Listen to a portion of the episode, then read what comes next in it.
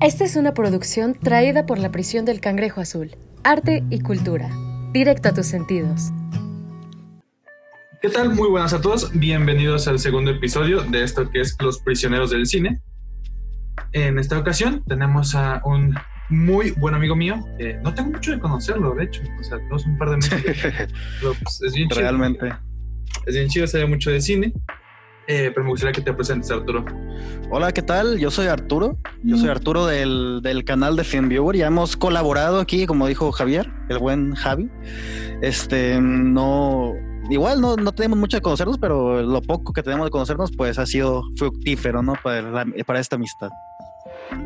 Sí, Yo, yo, como ya dijo, pues hago. Sé, sé, em, sé de cine y tengo mis cosas de cine ahí por Facebook, como de FilmViewer y, y proyectos anexos a él.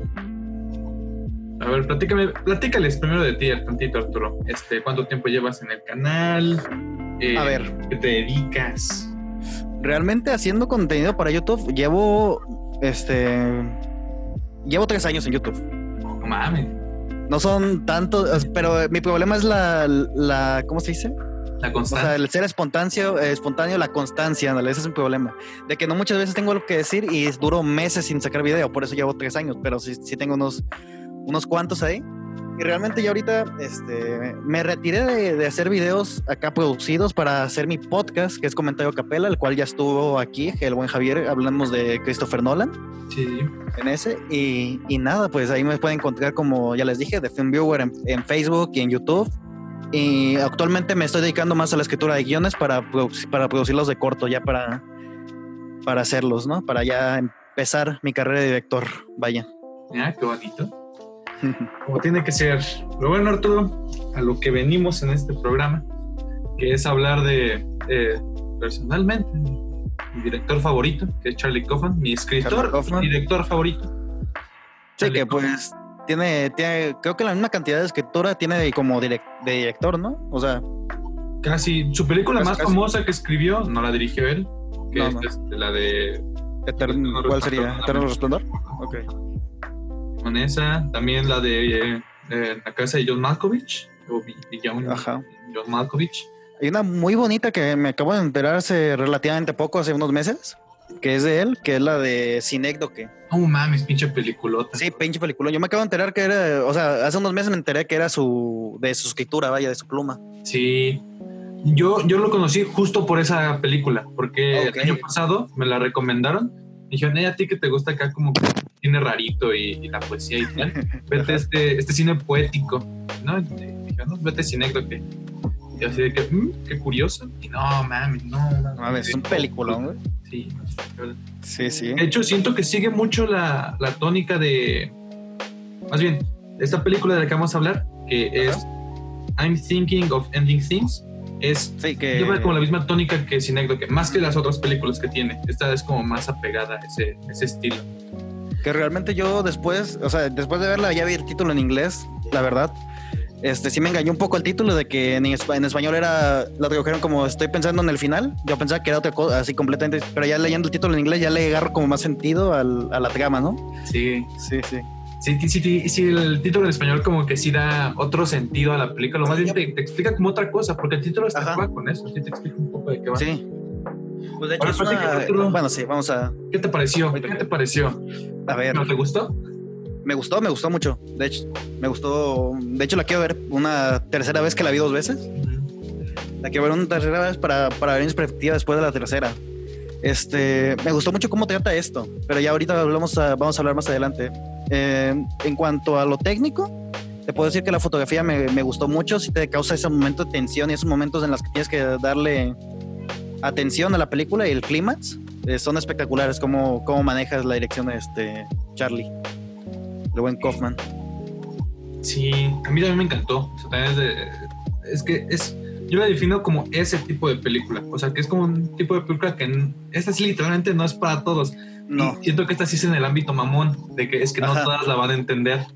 No de que esta no, esta es una película diferente, lo sea. No, no, no, esta de huevos es una película que es diferente y que no todo el mundo la va a entender. De hecho, me aventé como varios, varias publicaciones de la película acerca de lo que hablaban muchas personas Y la gran mayoría la, no le gustó. O sea, como que era como, no, pues, película pretenciosa, no se le entiende nada, no te lleva a ningún lado. Pero es que, por ejemplo, si ves, madre si ves los trailers, yo no veo los trailers antes de ver una película, pero yo lo vi después los trailers, pero sí, si ves los trailers como un consumidor, parece una película de terror. O sea, puede llegar a parecer una película como de horror. Y realmente no es eso. O sea, realmente yo la sentí como un poema hecho cine. Sí, sí, sí, yo también. Efectivamente, yo también lo vi como eso, como un poema hecho cine. Me pareció a mí. A ver, pero platícame, Arturo. Vamos a empezar. Ok. Definiendo. Eh, ¿Cómo harías tu sinopsis de la película? Mi sinopsis, güey. A ver. Eh, es que es. Uh, nuestra protagonista. Sería como que nuestra protagonista, que realmente no sabemos su nombre. O sea, ya hablaremos ahorita de eso también. Lo quisiera destacar. Este, y Jack. ¿Sí era Jack? No, Jake, perdón, Jake. Jake. Ajá. Y Jake son una pareja joven de. En los cuales en un día salen a, conocer a la familia de Jake pero en, este viaje, este, los dos tenían su, no sé, tenían revelaciones como muy fuertes en, su pensamiento, en su pensar. No sé, es que definir una sinopsis me hace muy extraño, ¿sabes? Muy cabrón. Sí, se me hace muy cabrón, güey. O sea, más que lejos de describirte el, el, plot inicial, que es lo que más normalito se ve, o sea, lo, lo que más superficial se ve, este, sería eso básicamente, o sea, un viaje de un lugar a otro, donde vemos una conversación una conversión que es este, más que nada catártica, es, más que nada este, poética hasta cierto punto y cosas de estilo. ¿Tú cómo la definirías? Eh, ¿cómo, ¿Cómo la definiría? Pues, ¿no? Es un, es poema hecho así, pero, pero así igual mi, mi sinopsis de la película es, no sé, yo siento que para que se le entienda, o sea, para que alguien se anime, para, no sé, para que alguien le entienda a lo que va la película, yo lo definía desde la visión de Jake. O sea, sería como que, no sé, no sé, como la vida de una persona contada a través de otra. O sea, si es algo como más bien que de otra, más bien como de su, de su, por así decirlo, su alter ego, no sé cómo llamar a la, chica porque si no tiene nombre, no se sabe qué es. No, realmente, realmente le cambian el nombre, o sea. Le cambian el nombre muchas veces. Ajá. Ahora vamos a empezar, Arturo. Desde. Hay que empezar, vamos a hablar. A mí otra cosa que me gustaría destacar de la película en general, que esto se me hace más que el formato este, natural de una película, por lo menos al principio, se me hace muy teatral, donde quizá no importa tanto los personajes, no importa tanto en dónde van o cuál es el, el, sistema, el contexto en el que van, sino el diálogo. Lo que importa es lo que están diciendo, como en una obra de teatro.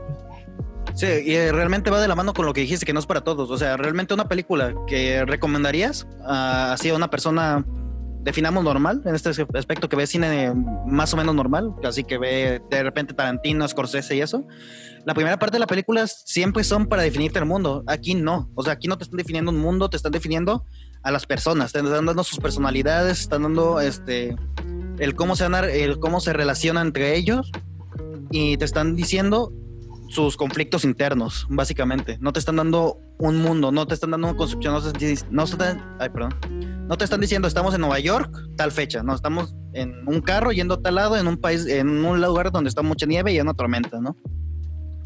Sí. Sí, realmente no te da como un contexto de que nada, te empiezas a soltar datos, te empiezas a soltar cosas, empiezas a, te empiezas a hablar de muchas cosas. Además, lo que me encanta de la película, que, o sea, te puedes ir por cualquier lado. Siento que es también eh, un tipo de película que depende de tu estado de ánimo, depende de la situación que estés pasando en tu vida, le agarras diferentes cosas, porque te suelta tanto que puedes este, irte por cualquier rama. Entonces, sí, es como inculto eso. A ver, Arturo, pero a ver. empezar a hablar de la sección del carro. ¿Qué es lo que más te gustó del primer parte de la película, que es ¿qué, qué conversación o qué intuyes de todo lo que hubo. A ver, es que te digo, mm, vuelvo a lo mismo. La primera parte, lo del carro, antes de llegar, entre el que la recoge y, entre llegar a la casa de los padres, es, es, más que nada introducirnos a los personajes, introducirnos este, sus conflictos. Esta tipa, eh, llamémoslo Lucy por lo pronto, porque es el nombre que no me acuerdo. Lucy este, este, empieza a decir, estoy pensando acerca del final de las cosas, estoy pensando este, si él es el indicado, si, si es buena idea venir con él a, esto, a este viaje. Y ya empieza, este, el otro como que intuye que está algo mal y, dice, este, ¿qué estás pensando? ¿Sabes? Y ya empiezan a hablar de cosas que de un, se van de un lado al otro. O sea, hay un momento, creo que es mi conversación favorita de, de ese momento, ya que después tiene más importancia, que es cuando habla del musical Oklahoma. Mm, sí. Sí. Que empieza a decir, no, yo no soy fanático de los musicales, pero me gusta este Oklahoma, me gusta tal, me gusta otro, me gusta este otro. Sí, empieza a decir un chingo. Y de ahí empiezan a como hacer charadas, ¿no? De, de, de poemas, de poetas. De hecho, me gusta también este pequeño chiste alivio comédico, que es de que ese es el nombre del, del poema, parece un poema entero, ¿no? Ah, sí. Sí, ajá. Pero eh, te digo, eso funciona como una conversión natural, normal, pero que al final este, vas a ver cómo repercute, ¿no? O sea, a simple vista tú piensas que es un viaje nada más y que están conversando cosas, este, tal vez tontas, tal vez, este, de su carrera, de lo que hacen, este, af- aficiones, ¿no? En lo que hacen tiempo, en lo que llegan a la casa, pero ya después, este, que después de la segunda, en la segunda parte de la película ya empieza a entender todas las conversiones, todos sus conflictos, todo lo que están pasando en ese momento. Sí, es como un preámbulo de todo. Ajá. Eh, una cosa por la que te traje a ti, Arturo, más que a otra persona, por la que dije, tengo que platicar de esta película con Arturo, es no sé si A te ver. pasó, pero para mí, yo, me identifiqué mucho con este cabrón, con Jake. O Con Jake, menos en ok. esta parte que me, o sea, como que siento que a veces, como que a veces se me va la onda y voy para allá, de esta idea en la cual eh, lees mucho, o ves mucho, o te consideran a una persona culta en general, y tienes como tantas cosas que decir, tienes como de esta parte, ¿no? Del, de los Sí, también. de- del musical, ¿no? De que no sé tantos musicales y suelta así como 10. O sea, y que para él es como, no, pero no sé tanto, porque conozco gente que conoce más, pero es alguien, es alguien culto, pues, alguien que sabe Ajá. de poesía, alguien que sabe de, de literatura, alguien que sabe de, de musicales y esto. Entonces, esta, la primera cuestión, a mí, bueno, la primera parte de la película se me hizo como algo, sí, algo como muy normal en ese sentido, bueno, normal entre comillas, que alguien le puede agarrar la onda, porque es prácticamente una plática muy normal que es como de relación de pareja, o sea, como te- siento que la primera parte habla del- de, de amor, por así decirlo, de que la chava siempre está pensando en, voy a dejar a este güey, esto no va para ningún lado, ni siquiera le he dicho a mis padres que, que lo conozco, entonces como que siento que no va a ningún lado. Y a mí desde esa primera parte, yo como que se me hizo raro, como que dije, ah, aquí hay cosas como curiosas. Esta idea de que la chava está pensando en mil cosas y el güey le interrumpe a cada rato, o sea, como que siempre tiene esta necesidad de, de hablar, de no dejar la conversación en silencio. Como que siempre quiere platicar, de, de hablar de algo. Sí, sí, sí. Sí, realmente a mí me pasa muy a menudo, también como lo dices, también me- en cierta parte me identifiqué con el protagonista, con Jake. Este, porque sí, realmente, o sea, yo igual me pasa mucho, de repente digo, no sé mucho de videojuegos, por digamos un algo, y te puedo decir infinidad de juegos que he jugado, igual, te puedo decir, no me gusta mucho, no escucho, no soy muy mamón con la música, pero de repente te puedo sacar ca- este, música clásica, este, de de, de cientos de años, ¿sabes? O sea, música de orquestal, música de películas, soundtracks y todo eso. Y cosas por el estilo. Y a veces sí tengo esa necesidad de no dejar espacios eh, al aire, o sea, de, de platicar por platicar a veces. Simón, sí, sí, sí. Ajá. Entonces, sigamos con la película. Eh, Ok. Pasamos la parte del carro, ¿no? Es como, hay mil temas, o sea, podemos hablar horas del, nada más de los puros diálogos de esa etapa. Pero pasando, llegando a la, a la, a la casa, este, es cuando se empieza a poner como que más raras las cosas, como que ya te Sí. empieza a, a distorsionar un poquito de qué chinga estoy viendo. Que es la parte de, de los padres. A ver, Arturo, vamos a empezar a hablar. Arturo, estás en vivo aquí en Los Prisioneros del Cine. Platícame lo que piensas, lo que te introdujo en la primera vez que la viste, toda la parte de la casa. A ver, es que toda la parte de la casa te la introducen con mucha tensión. O sea, de hecho, desde antes de entrar, eh, este, el personaje Jake, que, bueno, cabe destacar que Jesse Blem, Jesse Blemont se, se mega rifó con la actuación. O sea, es un actorazo de primer nivel, al igual que todos los demás del cast. Pero sí, o sea, te la introducen como algo misterioso al inicio. O sea, ¿por qué no quiere entrar? ¿Por qué no quiere ir directo a la casa? O sea, si puede entrar ya a la casa, ¿por qué no? ¿Por qué tiene que ir primero al ganero? ¿Por qué, te- por qué le tiene que platicar sobre el cerdo que murió ahí, este, lleno de gusanos? Y es como que algo está pasando aquí, ¿no? O sea, te- tu mente lo primero se, se advierte y dices, algo está pasando aquí, algo va a salir mal o algo va a estar mal, ¿no? Luego entramos a la casa que el primer acercamiento de la casa que también tenemos es el es más misterio, o sea, es el ah, el basement, el sótano. No puedes entrar al sótano. ¿Por qué no podemos entrar al sótano? No hay motivo, no puedes entrar al sótano. Esas rajadas son del perro, ¿no? Digamos. Sí. Y ya después vemos, están viendo fotos y este tipo Jake le dice, mira, esta foto es una mía de la infancia y la tipa es, no soy yo, porque es una foto de ella de niña. O sea, es una foto de una niña pelirroja, bueno, de cabello medio pelirrojo claro, ¿sabes? Sí, sí. Ajá, y es ella, o sea, prácticamente. Y ya de ahí, pues nos introducimos a los padres, ¿no? En esta parte de la escena fue donde sí se me hizo muy interesante. Ya no hay una conversión, este, ya no hay una conversión directa, sino es una conversión constantemente interrumpida. Siempre es este, Jake le gusta esto y Jake se enoja y hay un momento que golpea la puerta y hay mucha incomodidad, pero después estamos normal, ¿sabes? Y después hay risas. Y te mete como esta, como esta confusión mental, vaya, de qué está pasando aquí, o ocupo comprender esto. De tal manera, y ya empieza a comprender, empiezas a hacer tus teorías en la mente en ese momento de que puede que Jake tenga algo en la mente, puede que no sé, que no sea de hecho, yo pensé en un cierto punto de la película que, que esa tipa Lucy estaba loca y todo, todo iba a ser al final un manicomio. o sea, realmente, o sea, no sé por qué, güey. De repente una de las ideas locas que se me armaron en la cabeza fue eso, güey. Más que nada en la escena de la escalera, que es una, una maravilla, güey. Es de mis escenas favoritas. Ah, no, de así cuando sube y bajas, como, como, como, un sí. sí, sí, sí.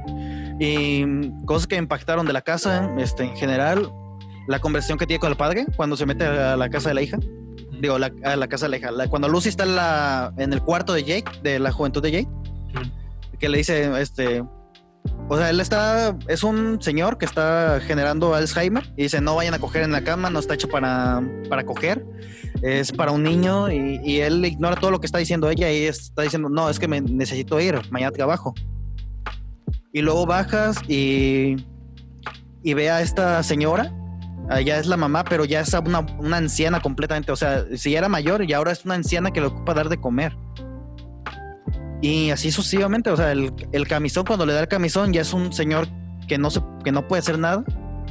Y cuando vuelve a ver a la mamá, es una señora joven. O sea, estás viendo la vida de Jake, o sea, estás viendo los padres de Jake a través de su vida y, y ves a través de los años cómo, cómo han cambiado, cómo han envejecido, cómo son sus actitudes ahora este, cómo la incitan a hacer algo que le prohibieron desde un inicio, que es bajar al sótano.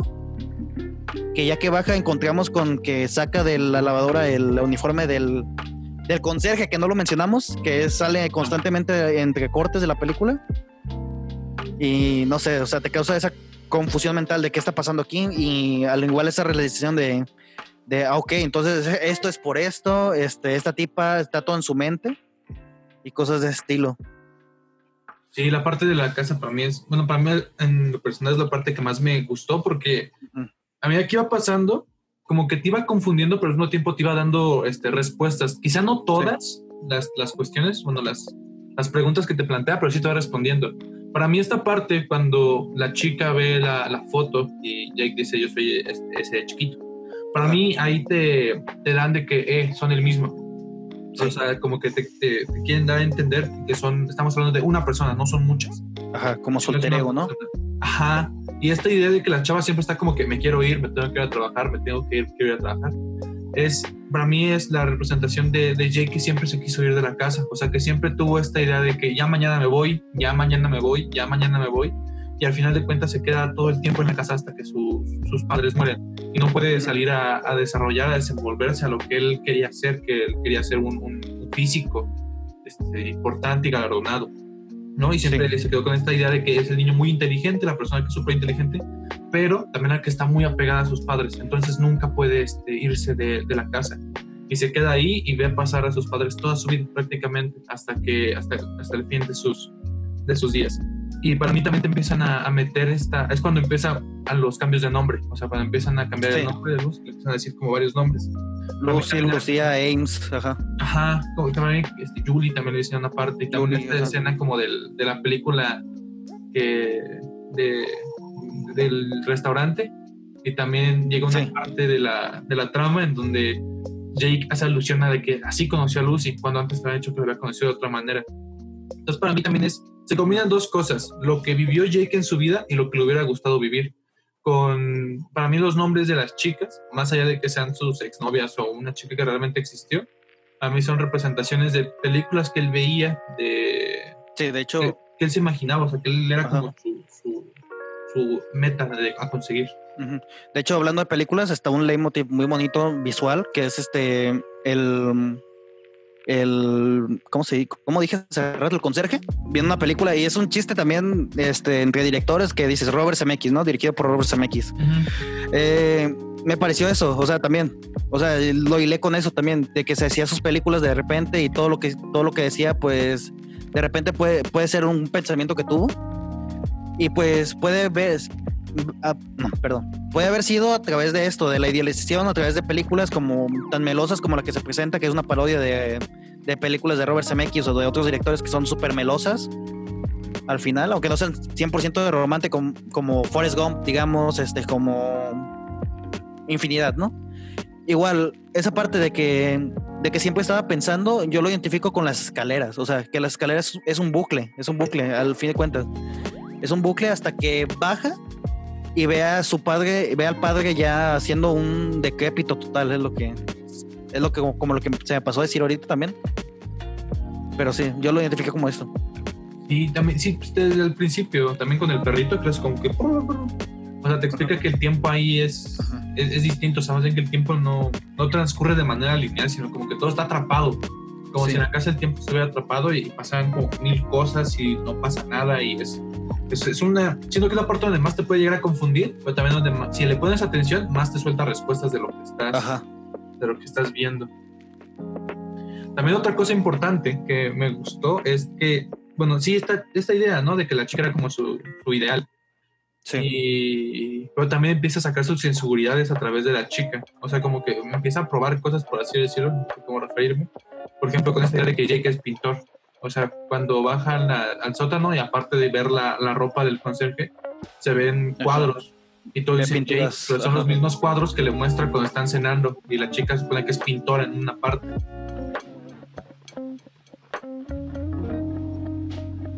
Sí, hay una parte que le cuenta que es pintora y otra parte que le cuenta que es física cuántica, que está estudiando física cuántica.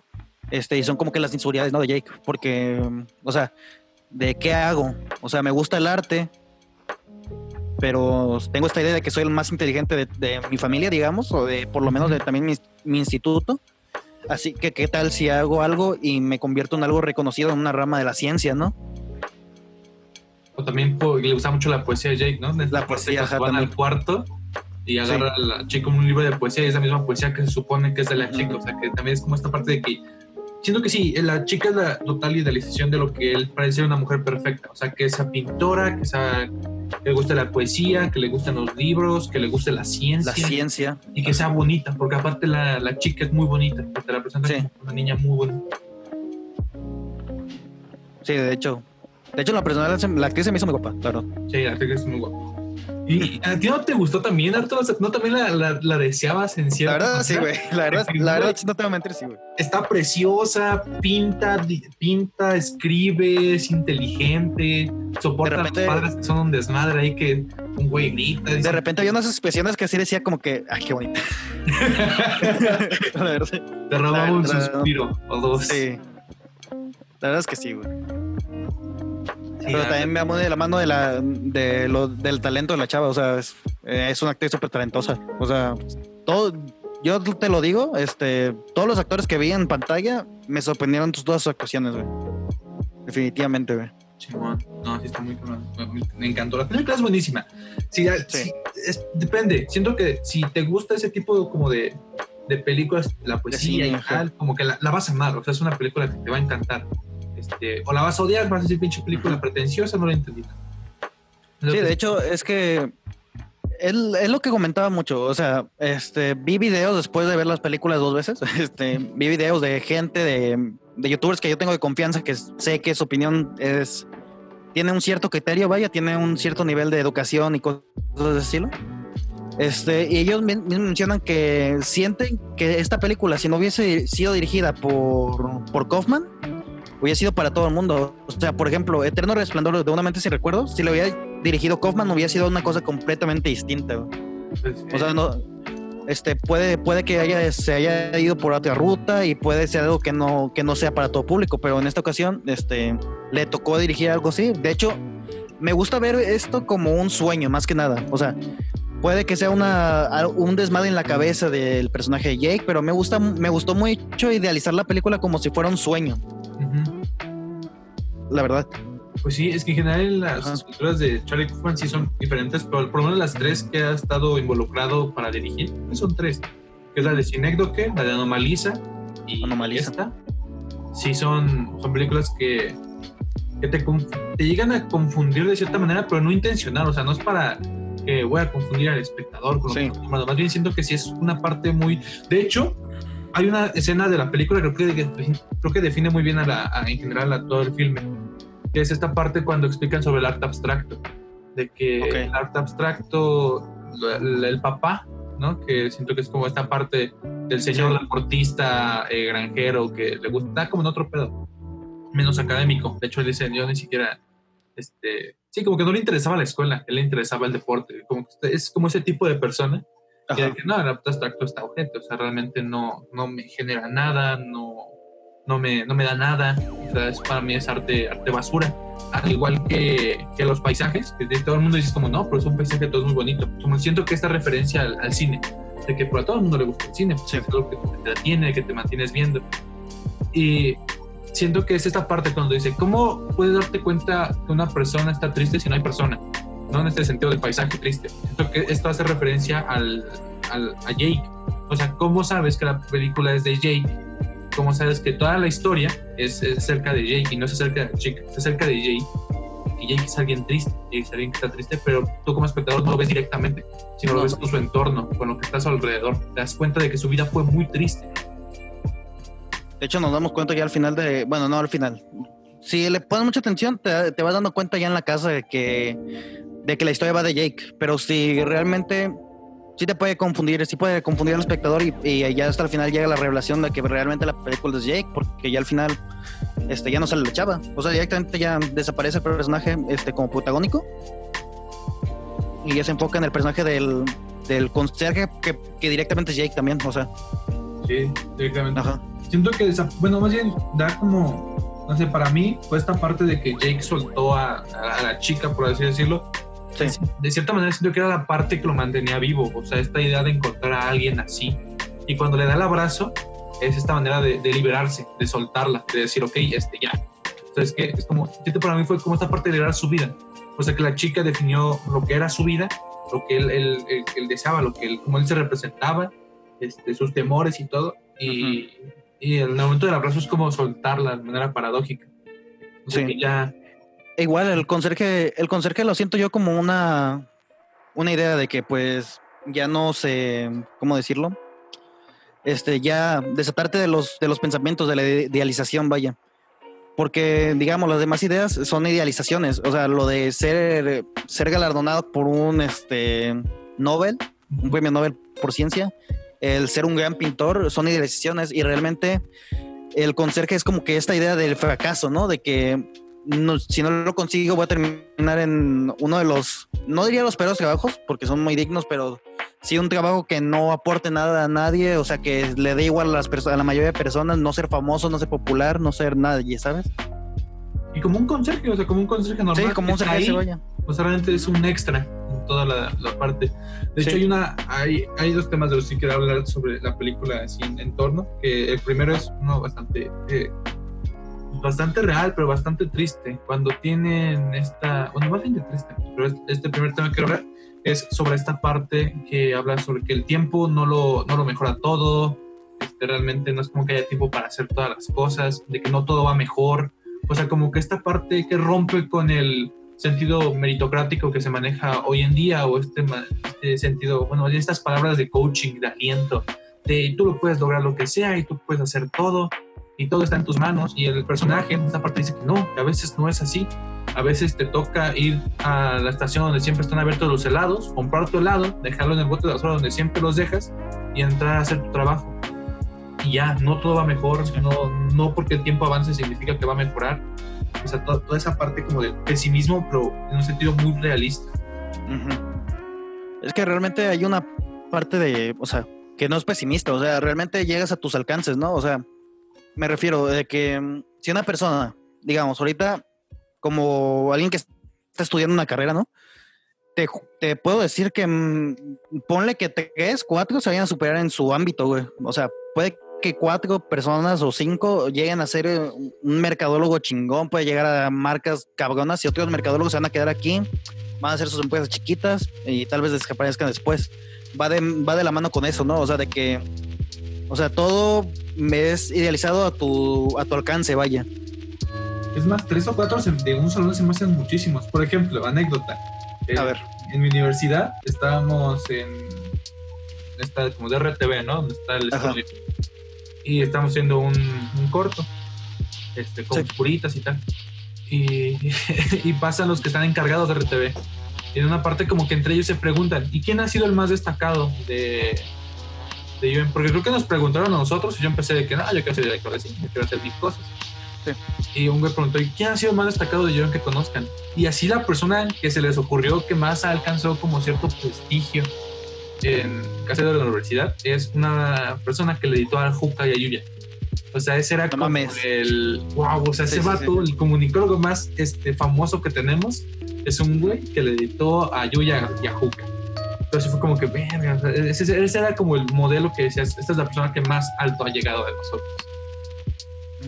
Pues es, es como te digo, güey, o sea, de repente, por ejemplo, yo en la prepa, no es por echarme flojera, pero ya en la prepa ya hacía cosas de arte, ya hacía cosas de teatro, por ejemplo, este, llegué a dirigir una, mi primera obra, que pues siempre he dicho es una basura, pero pues ya la, ya la dirigí, ¿no?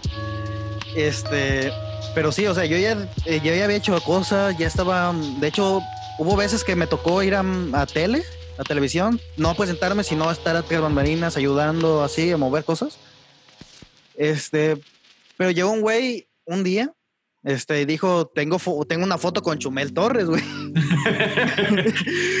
y es como que, ah, a ver, o sea, no es que yo merezca más popularidad, no, pero sí es como que, o sea, las personas le van a poner más atención al que tiene la foto con alguna celebridad o, o ha estado en contacto directo con alguna celebridad que, que alguien que ha trabajado, se ha superado, ¿sabes? Dice, no, la verga, ese güey tiene una foto con Chumel Con Torres. Chumel Torres. güey. Ábrase. o sea, sí esta parte, sí está, es como, la película está genial, ¿no? Esa es una Sí. parte que quiero hablar, ¿no? Sobre este tema del, del realismo, de que no todos nos va a tocar este, Ajá. triunfar y salir en la televisión y ser famosos. Que De te- hecho- no, que simplemente no se puede. Como a Jay, que ese güey quería hacer mil cosas y era muy inteligente desde morro, pero se tuvo que cuidar, este, se tuvo que quedar a cuidar de su familia. Y, y ni pedo. Quizás eso le entroncó su vida y está reprimido con eso. Y es como, puta, yo me quería ir. yo quería a hay un diálogo. Hay un diálogo de que dice de la madre que ella es la culpable de todos sus problemas. Y, Porque y se así. de demencia, Simón. Ajá, Sí, porque se le dio demencia. O sea, ese pedo de que es como, a veces uno, aunque quiera, aunque tenga las capacidades, simplemente la vida no te lo va a dar y, y tienes que aprender a, a- a vivir con eso. O sea, ¿es eso o es nada? ¿O es prácticamente el suicidio de que, puta, no quiero esto no, y no puedo Sí. tener nada más? Este, ya no quiero estar aquí. ¿No? Esa parte como que muy... Siento, sí, está...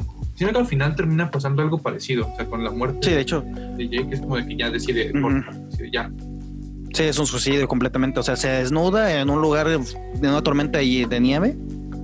Y pues alguien normal muere de hipotermia, ¿no? En, en esas condiciones.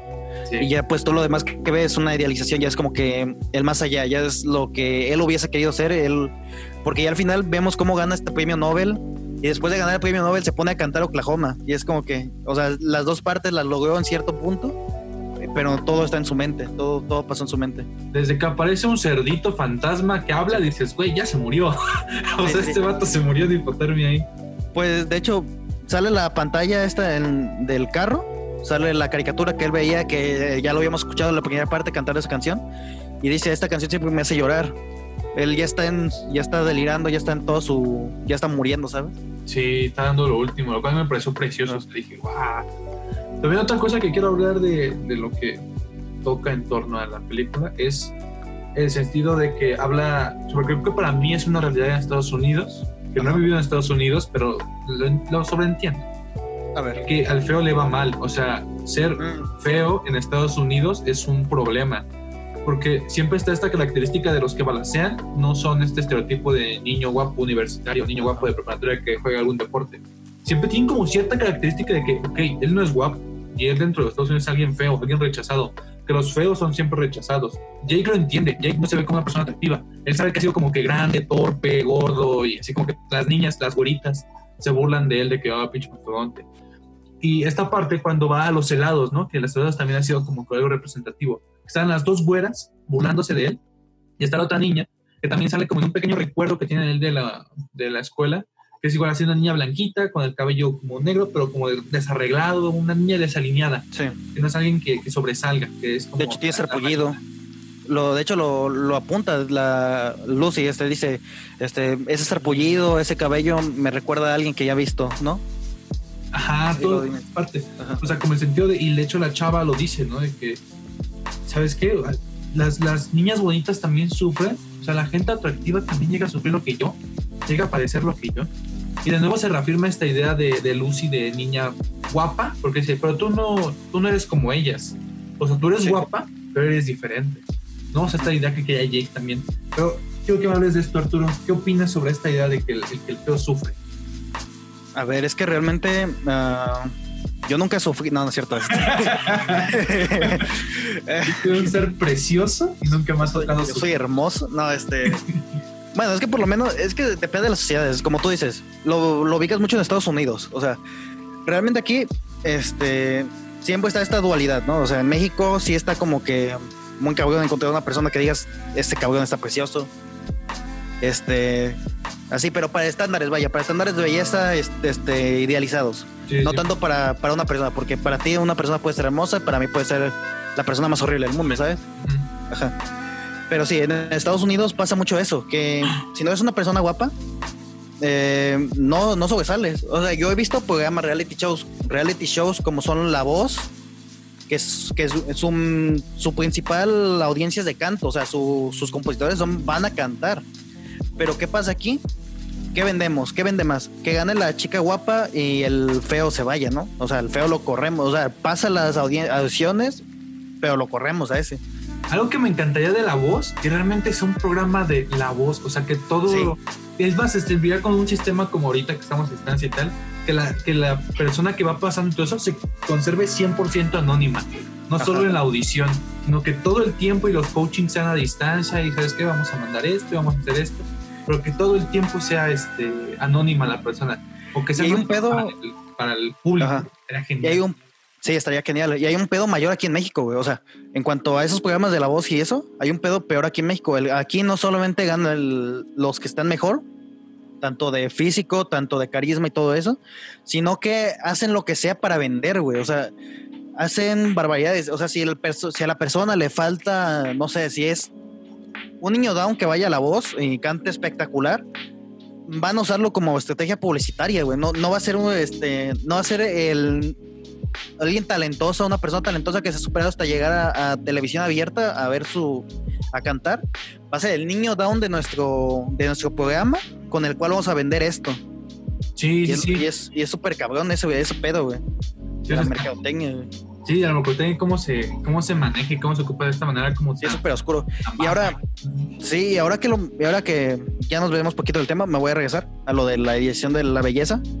Este, sí, o sea, la mayoría de personas que están ahorita triunfando en Hollywood son personas que dices que están guapos. O sea, Timothy Chamalet ahorita ha conseguido muchísimos papeles.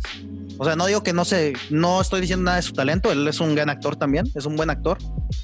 Pero Timothy eh, Chalamet se puso de moda porque muchas personas lo empezaron a fanear de que está precioso, de que es un actor súper talentoso. Igual, este, ya si nos vamos al cine comercial, que es el cine que llega a más personas aún, a los blockbusters.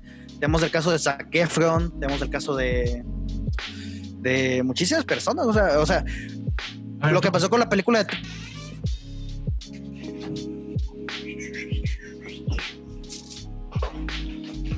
Ya estuvo, Arturo. Perdón por Ok. la interrupción.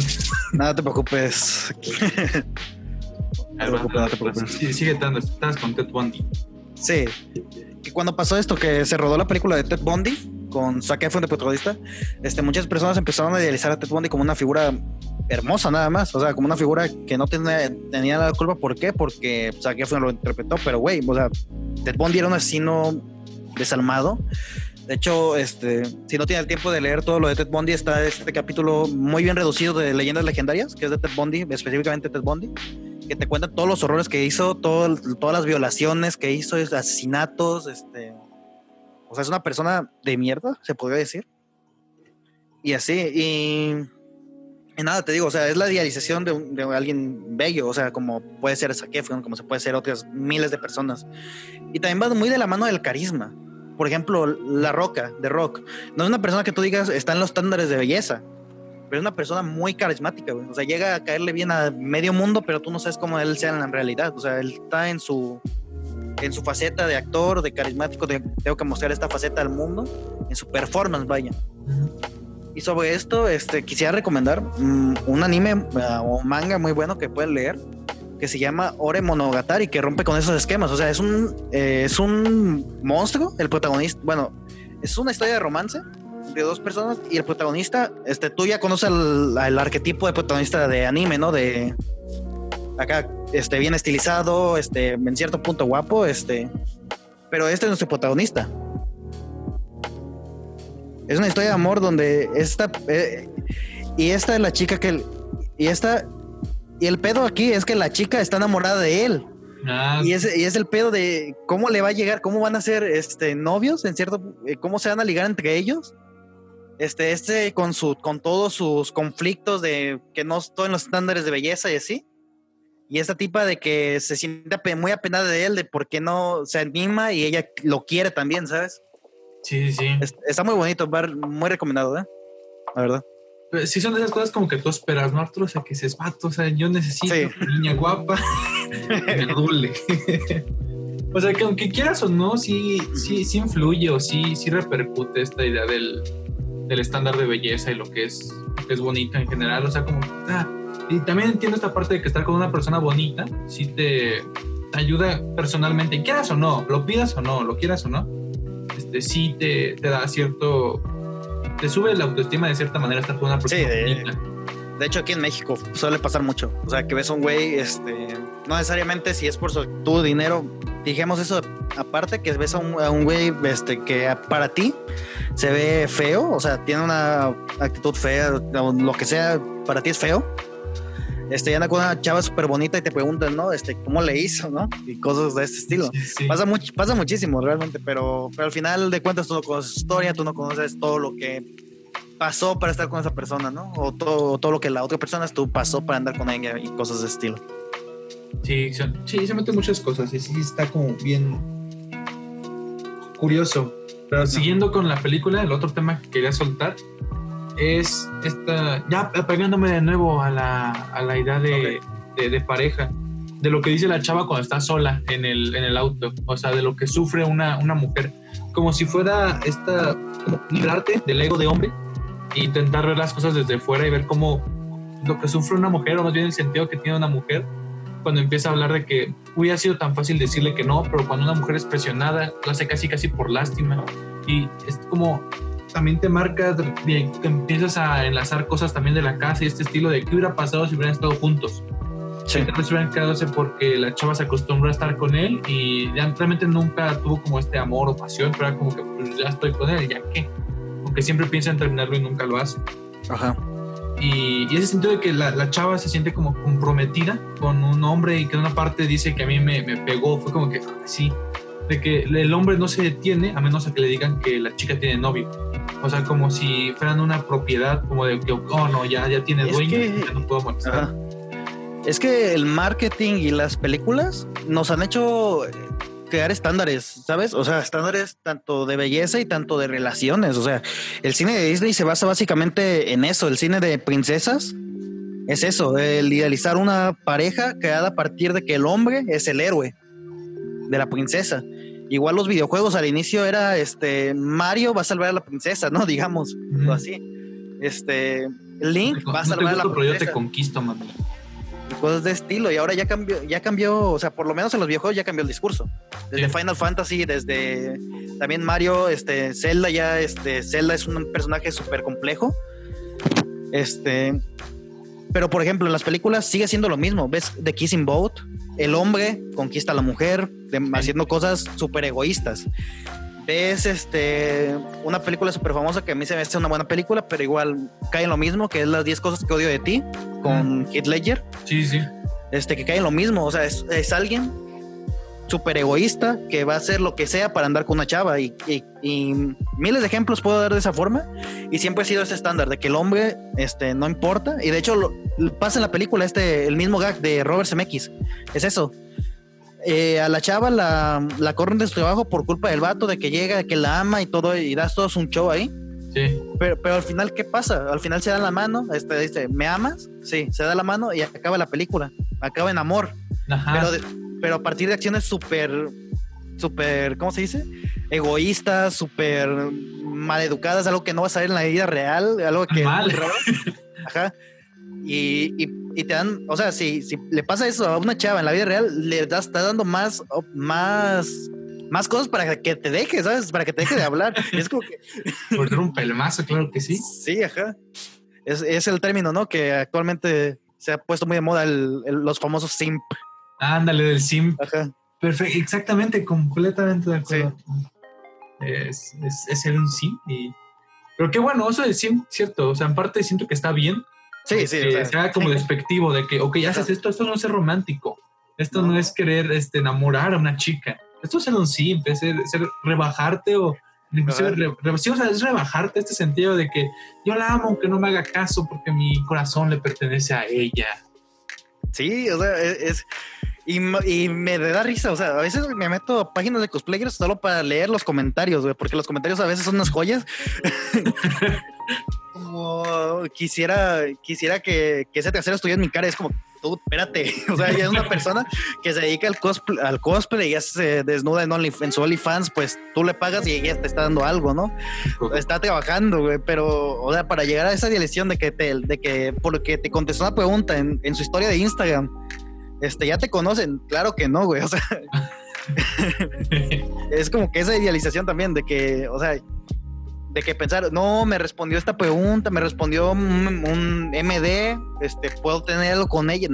Pues no, o sea, es vivir en tu realidad, este, y enfocarte en cosas, o sea, básicamente. Básicamente, sí, sí. Sí. A ver, otra cosa, Arturo, para ti, ¿cómo definirías tú a tu, a tu, a tu Lucy? O sea, tanto a Lucy. ideal como meterle tus tus cosas que quizá tú no tienes, pero te gustaría tener, que te gustaría que la, la aprecien en ese sentido. Un pito, no, este. Yo sí quisiera tenerlo, ¿no? no bueno. ahí el alivio médico, ¿no? No, pero ya en serio. Mm, realmente mi, mi Lucy, como, como lo mencionaste, mi arquetipo de, de mi mujer mm, que yo quisiera tener en mi vida este, sería una persona súper inteligente. Este, realmente el físico, este, no me importa, pero mm, no me molestaría que estuviera guapa, ¿no? Sería un plus. Sería un plus. Este, que le guste mucho el, arte, vaya, o sea, o que lo pueda consumir. Este, el arte en todas sus expresiones, este, cine, música, este, que no se limite nada más a algo, ¿sabes? O sea, que, por ejemplo, si yo le digo, va esta película de Charlie Kaufman, digamos, que es como que un cine para nosotros. ¿La quieres ver? Este, sí, ¿no? Este, o compartir cosas juntos, pues vaya, de al arte y cosas de estilo. También que sea muy inteligente y que me, que me complemente, vaya, que, que cosas que yo no sé hacer, este, ella las pueda hacer y me ayude con esas cosas y yo le ayude con otras cosas que ella no puede y cosas de estilo. Me gusta mucho eso de complementarse, o sea, es lo que más me, me enamora, vaya, una mujer, el complemento. Perfectísimo, Arturo. ¿Y qué crees? Más que la dependencia. ¿Y qué, crees que esto llega a hacer daño, Arturo? O sea, esta parte como, como esta canción de Arjona, no sé si lo has escuchado, cuando habla como esta, dualidad de la mujer que se idealiza y la mujer que tiene un lado. A pesar de que su, su mujer, su pareja, es alguien como bien, o sea, alguien que es bonita, trabajadora, tal, tal, pero siempre la contrasta con él, es que no tiene esto, me gustaría que tuviera. Es que realmente el amor es algo súper complejo, la verdad. O sea, realmente yo he conocido personas, yo me he enamorado de chicas, de chavas, que realmente yo no, este, no concuerda con mi imagen, o sea, de, mujer perfecta, no, no se relaciona, güey.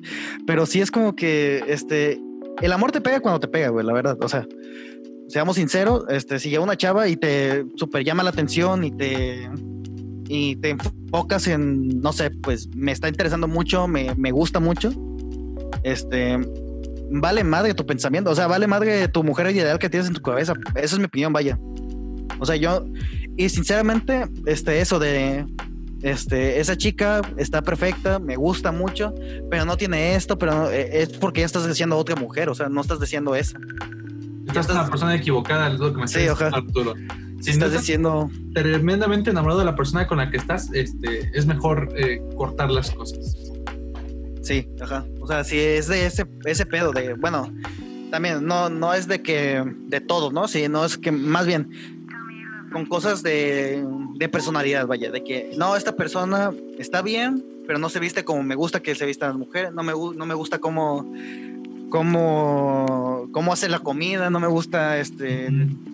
No sé, más cosas, no me gusta lo que ella ve, no me gustan sus series, no me gustan este, su música, no comparto este, ojalá pudiera escuchar esto y si tratas de que la obligas de que escuche cosas o haga cosas que no le gustan, ahí ya es cuando se entra un pedo muy tóxico realmente. Siento que es como esta película, ¿no? La de esta que estoy pensando, la de 500 días con Summer, que inicia como esta idea idealizada de que no le gusta de Smith, está cabrón, o tiene todo lo que decía una mujer guapísima y tal. Y al final es como de que pinches dientes chuecos, ah, o sea, como que empieza a encontrar detallitos, detallitos.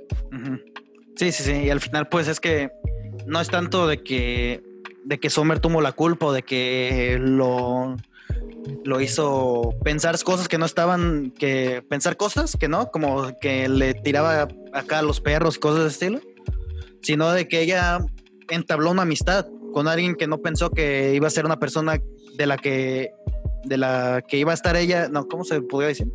Que se iba a enamorar de ella, vaya. vaya. Mm. Así es, Arturo. Pero ya para finalizar este, de la película, así tu, tu comentario final de la película y cómo la recomendarías a alguien. A ver, es que mi comentario final de la película, primeramente. Eh, es una película muy buena. Es una película que te habla de pedos internos, de idealización, de, de cosas por ese estilo. Que, que todas las personas, yo digo que absolutamente todas las personas hemos pasado por algún momento de eso, de que no, no nos vamos tan lejos. Eh, en, las, en la prepa que nos pusieron el dilema, dilema de qué nos vamos a dedicar, ya pasamos todos por eso, este, ¿por qué no me dedico a tal cosa? ¿Por qué me dedico mejor a esto? ¿Por qué esto es? No, o sea, todo pasa en tu cabeza, ¿no? Y es un pedo muy, muy ideológico, o sea, de que si quiero ser artista, entonces es que puedo, pero la artista no se gana, este, mejor me hago científico, pero la ciencia es muy compleja, para, para sobresalir y cosas de estilo. Ahora, el cómo se la recomendaría a alguien, sí es algo súper complicado. O sea, no, puedo, no puedes llegar como, oye, te recomiendo esta película, porque no es una película, como tú dijiste, para todos. Este, que por ejemplo, está esta película que igual no es para todos, que se llama The Lighthouse. Mm. Que no es para todos igual y no la puedes recomendar como una película de terror. No la puedes recomendar como una película de drama. Igual esta. No la puedes recomendar como una película de drama. No la puedes Mm, como una película de pareja, no lo puedes de romance tampoco. O sea, trata de muchas temáticas. Así que yo la recomendaría como algo, una experiencia meramente psicológica. O sea, si quieres tener una experiencia meramente psicológica y catártica y que te puede llegar a cambiar tu pensamiento o te puede abrir una, algo que te días ahí metido pero no sabías, esta puede ser tu película. O sea, es que se hablan de muchísimas cosas a la vez y muchos problemas, muchas cosas que pasan al mismo tiempo que en cierto punto te puedes identificar con, con el personaje. Sin duda. Yo también la definiría como, o sea, igual como cerrando el tema de la película, es una película, pero a mí me encantó, una película muy buena.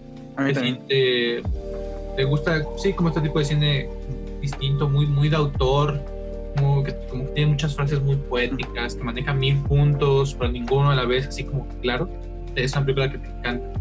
Igual yo lo definiría como un, como un sentimiento. Es esta película más, que, más que explicarse, más que eh, decirte de qué va o tal, es como una sensación, es una, es una experiencia. Así como también lo fue Cinécdoque, para mí se me hizo una, una, experiencia que terminé triste, pero no, no de estas películas tristes que lloras porque algo, algo pasa que te hace llorar, sino que ya es como que sentía un sentimiento acá como triste, porque me dolía algo, pero no podía sacarlo.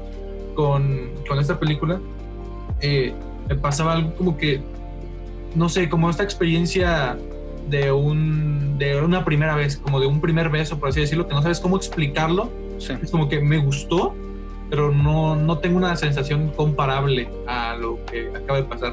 Algo así sentí con esta película, que dije, ok, me gustó, me encantó esta película, la tengo que volver a ver, la volví a ver, pero, pero no sé cómo describirlo. Si es algo, es algo para mí meramente sensorial.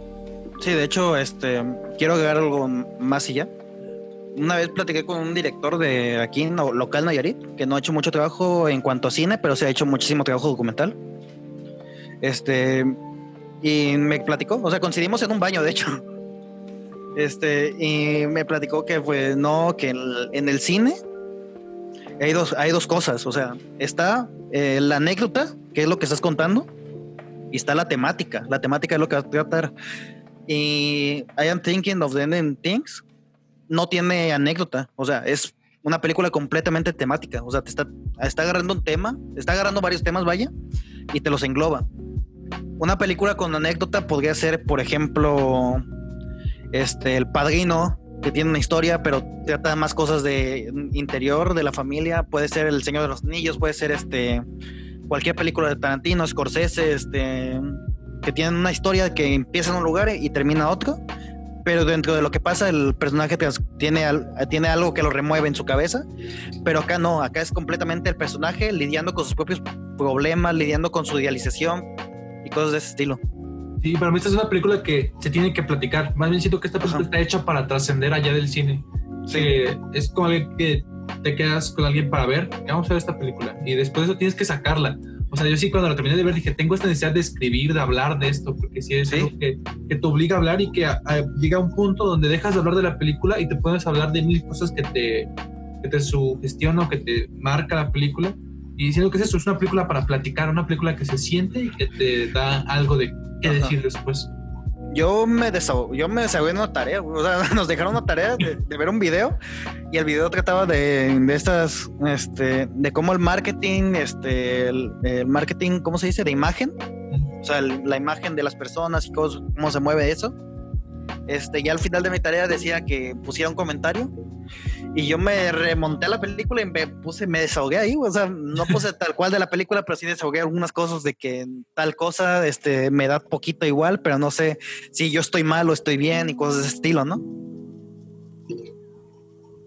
Sí, sí, sí. Sí está, es, es, una cosa preciosa. Es una preciosidad. Si te gusta este pedo, tienes, que verlo.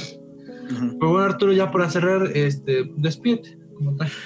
Y bueno, pues, em, pues antes que nada, muchas gracias por escucharnos a estos, a estos dos personas que estamos platicando de cine, platicando de esta vez de Estoy pensando en el final de las cosas, que sería el título correcto en español. Este, y pues nada, este, yo soy Arturo Castillo, como les dije al inicio, tengo mi canal de Film Viewer, este, tanto en YouTube, Facebook, en Twitter me encuentran en Twitter y en Instagram me cuenta como Arturo CGJ. Y pues en Twitter tengo un hilo donde película que veo, película que pongo y pongo mi opinión rápida sobre ella. Las primeras palabras, o sea, en cuanto la termino de ver, las primeras palabras las pongo. Tal cual. Y, y, nada, pues eso. En Instagram subo cosas personales, o sea, subo cosas de que, ah, mira qué bonita telaraña, le voy a tomar foto, ¿no? y en Facebook subo críticas este, casi semanales. Y, y el podcast, el podcast comentario capela. Perfectísimo, Arturo. A todos los demás, gracias por escucharnos. Eh, esto fue Los Prisioneros del Cine. Eh, las redes sociales eh, son La Prisión del Cangrejo Azul en todos lados, en Facebook, Twitter e Instagram y YouTube. Entonces, sin más que decir, bye, te quiero, un beso, toma agua, no olvides tomar agua. Bye. Sale.